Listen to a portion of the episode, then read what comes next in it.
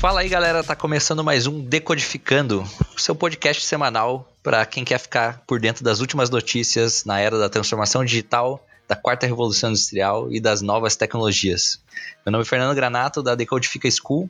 Eu tô aqui junto com o Lucas Dieter. Fala, Lucas, beleza? Fala, pessoal, beleza? Tudo certo? E hoje a gente tá trazendo aí mais três notícias que fizeram muito burburinho aí durante a semana nesse meio das novas tecnologias, do mercado de startups e do mundo digital. E a primeira notícia que a gente quer trazer, né, de volta a ele, TikTok, dessa vez é, envolvendo também uma outra grande aí empresa da área, que é a Microsoft. A Microsoft, na última sexta-feira, dia 31, anunciou que pretende comprar a parte do TikTok no que diz respeito à, área dos Estados Unidos, do Canadá, da Austrália e da Nova Zelândia. E isso vem depois é, de um anúncio feito pelo presidente Donald Trump, que declarou que pretende banir o aplicativo do país devido ao uso dos dados pelos chineses é, dos usuários americanos de TikTok. Ou seja, aquela velha é, briga entre Estados Unidos e China. Lembrando que a gente se aproxima aí também é, das eleições americanas. Enfim, é aquela nossa velha disputa por dados e a gente sabe que né, os dados são hoje o novo combustível do momento. Queria saber, Lucas, o que, que você acha de tudo isso, com a sua visão dessa nova guerra fria que tem rolado entre Donald Trump, governo chinês, TikTok, agora com Microsoft entrando no meio da jogada? É, pois é, né? A gente está no meio de um cenário que gera essa tensão geopolítica, como até a gente já comentou no primeiro episódio, né, do Decodificando, quando saiu notícia aí do possível banimento do TikTok em terras norte-americanas.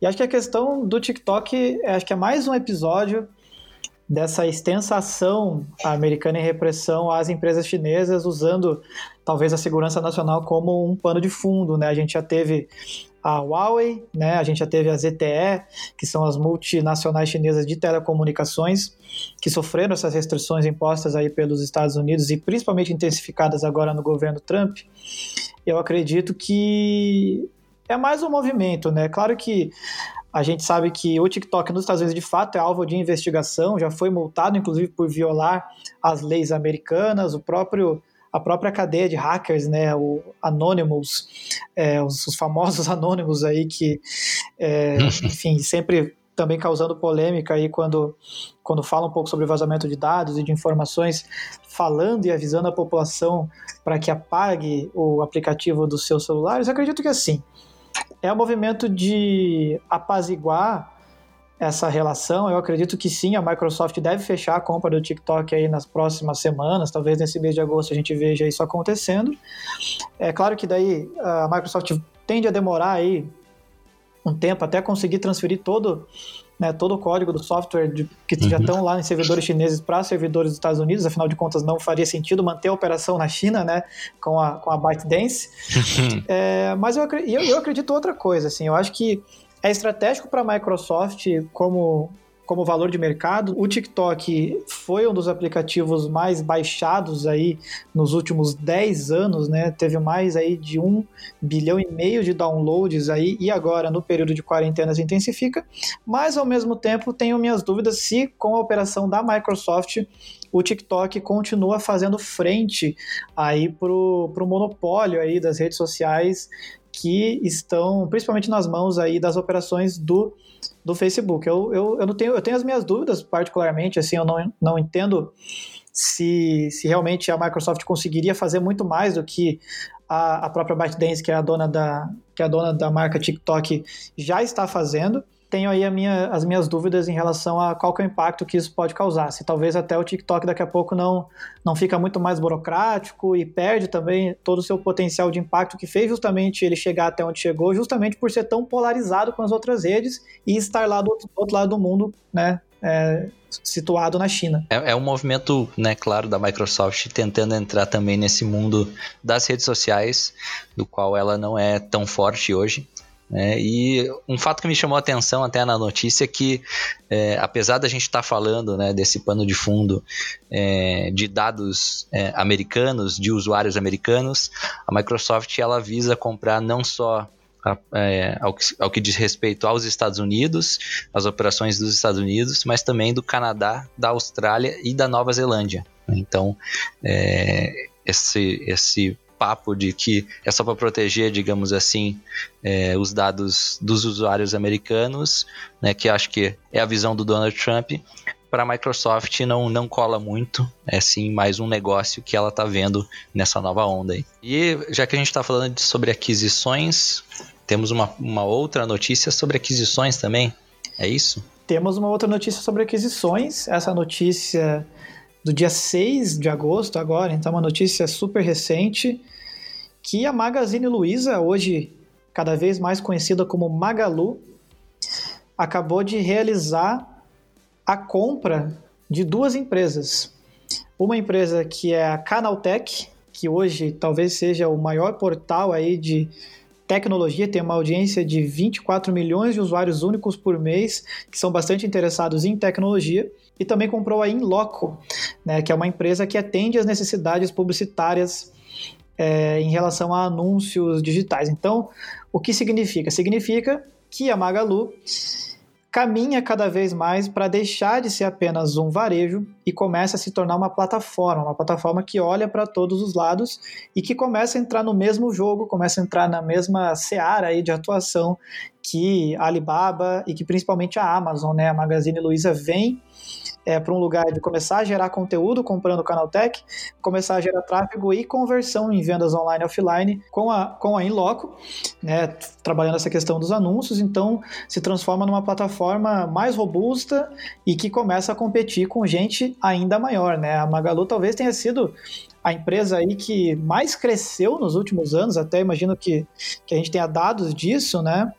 É, e não duvido que aí nos próximos anos se torne sim, talvez a empresa mais valorosa aqui do Brasil com essas aquisições. Então, é bastante interessante ver esses movimentos de mercado, porque significa que a Magalu de fato entendeu, né? Acho que até essa própria mudança de nome, né? De sair para Magazine, de Magazine Luiza, que é algo super regional, começar a colocar a marca Magalu, que é algo mais global.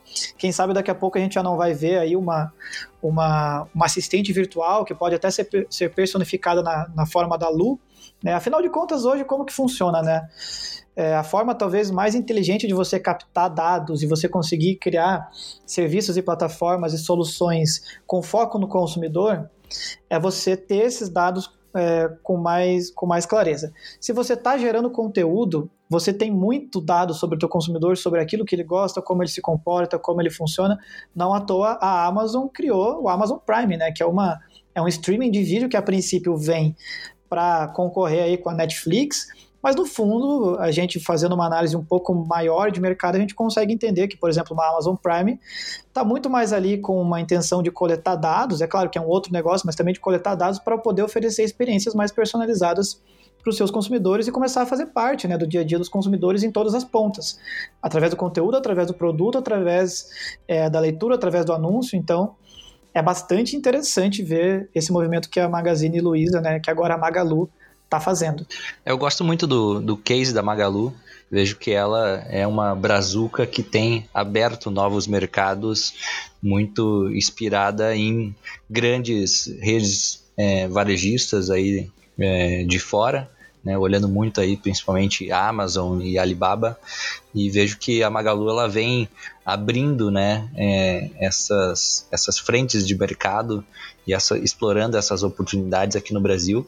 E vejo que é, dos cases brasileiros, né, quando a gente olha nesse setor varejista, com certeza é uma das empresas mais fortes para concorrer com é, essas empresas é, americanas, europeias, né, chinesas, com, as, com os grandes players do mundo. E não é à toa que é, eles, eles entenderam isso, né? É, tanto é que em 2015 é, desde 2015 para cá, o Magazine Luiza vem investindo muito forte em inovação, muito na figura aí do, do Frederico Trajano, que é o atual CEO, que é, faz parte da terceira geração da família Trajano, da família Magalu. e que desde 2015 é, fundou lá a Luiza Labs, que começou com seis pessoas, ele mais cinco engenheiros, e hoje já conta com mais de 800 colaboradores. Então, até na, na, recentemente eu vi uma fala dele que ele dizia que a Magazine Luiza não é mais uma empresa de varejo, mas sim uma empresa de tecnologia.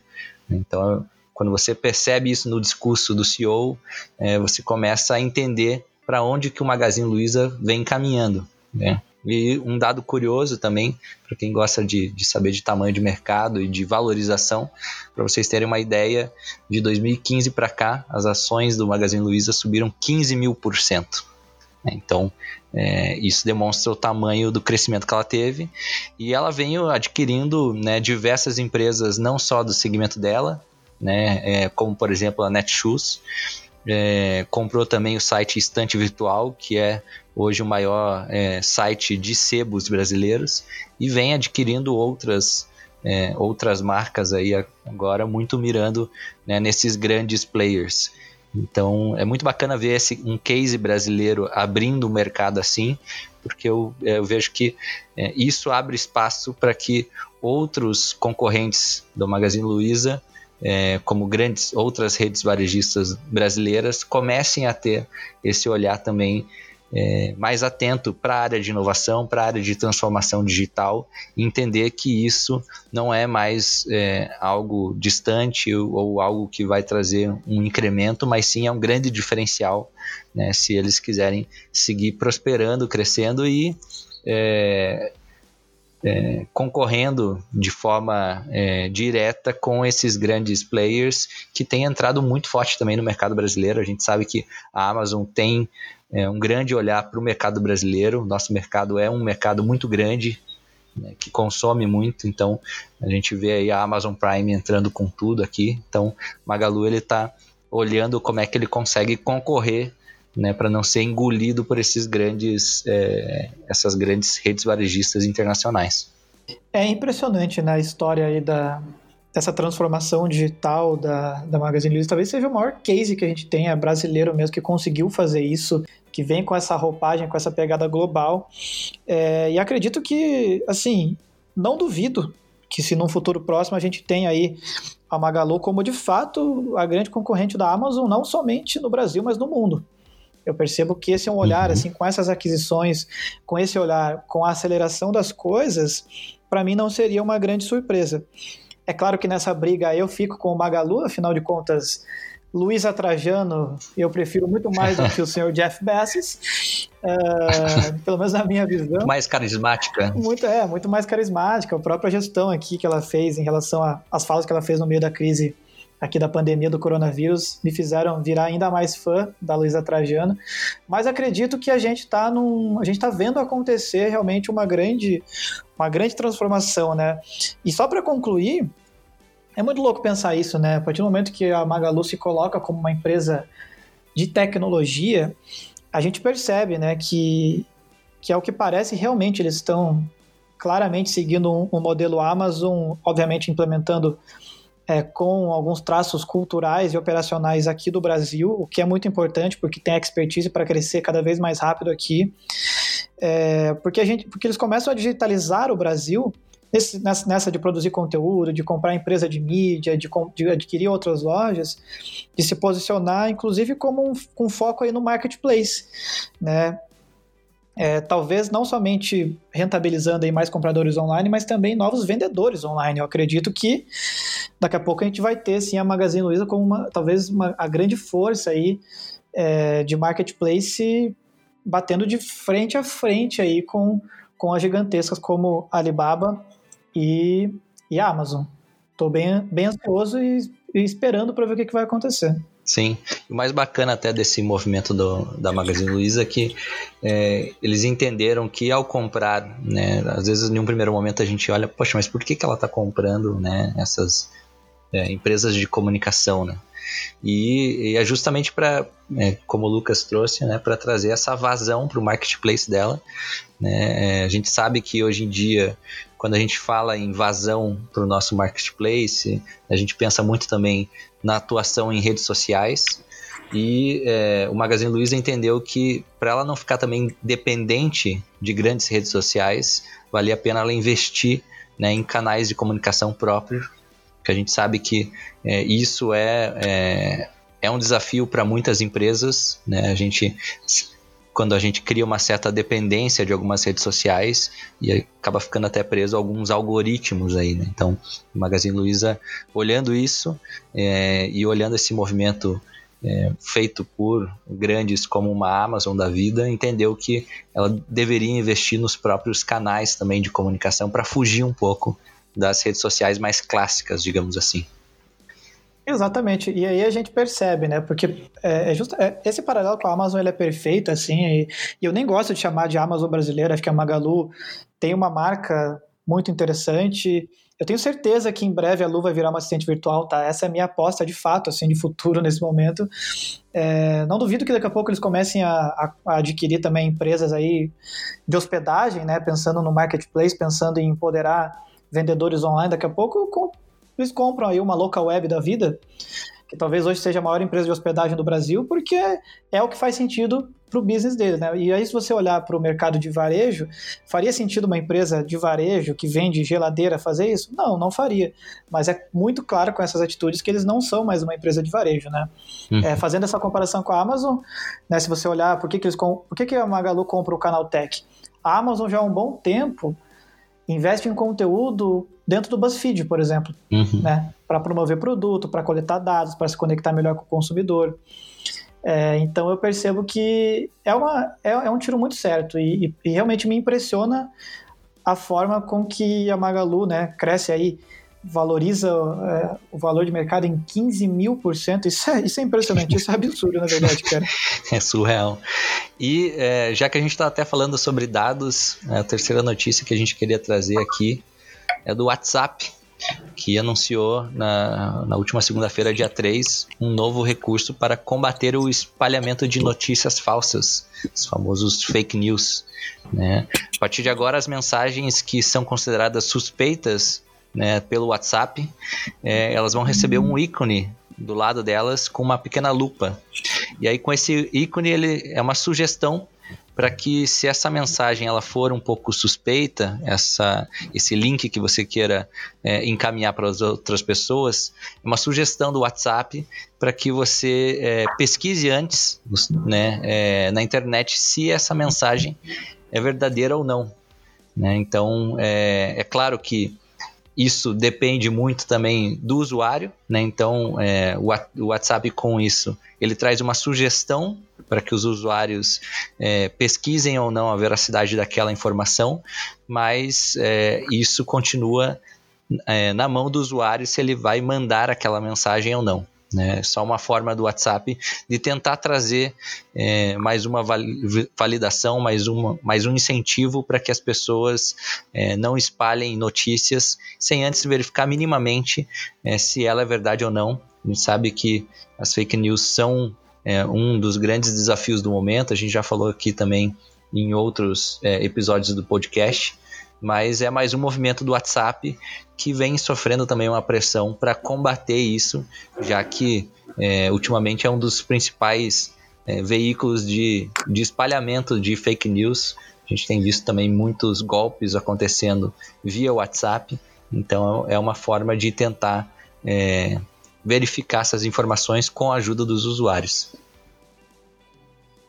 É, pois é, o WhatsApp já, já tenta de uma maneira até um pouco mais, um pouco menos incisiva, já há algum tempo, reduzir, de certa forma, essa questão das fake news. É claro que eles são um aplicativo que é totalmente criptografado, né? Então eles até pela, pelo próprio termo, termo de uso ali do aplicativo, eles não podem ter acesso àquilo que é falado, né? Então, é, isso obviamente é uma traz uma sensação de segurança e está dentro aí dos limites éticos daquilo que daquilo que uma empresa de fato deveria fazer, né? Você não gostaria que o seu carteiro abrisse as, as, as cartas que for que chegaram para você na sua caixa de entrada, né?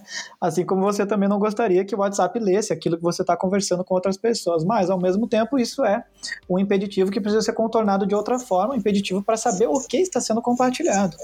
Né? E aí o WhatsApp já tenta já há algum tempo fazer isso.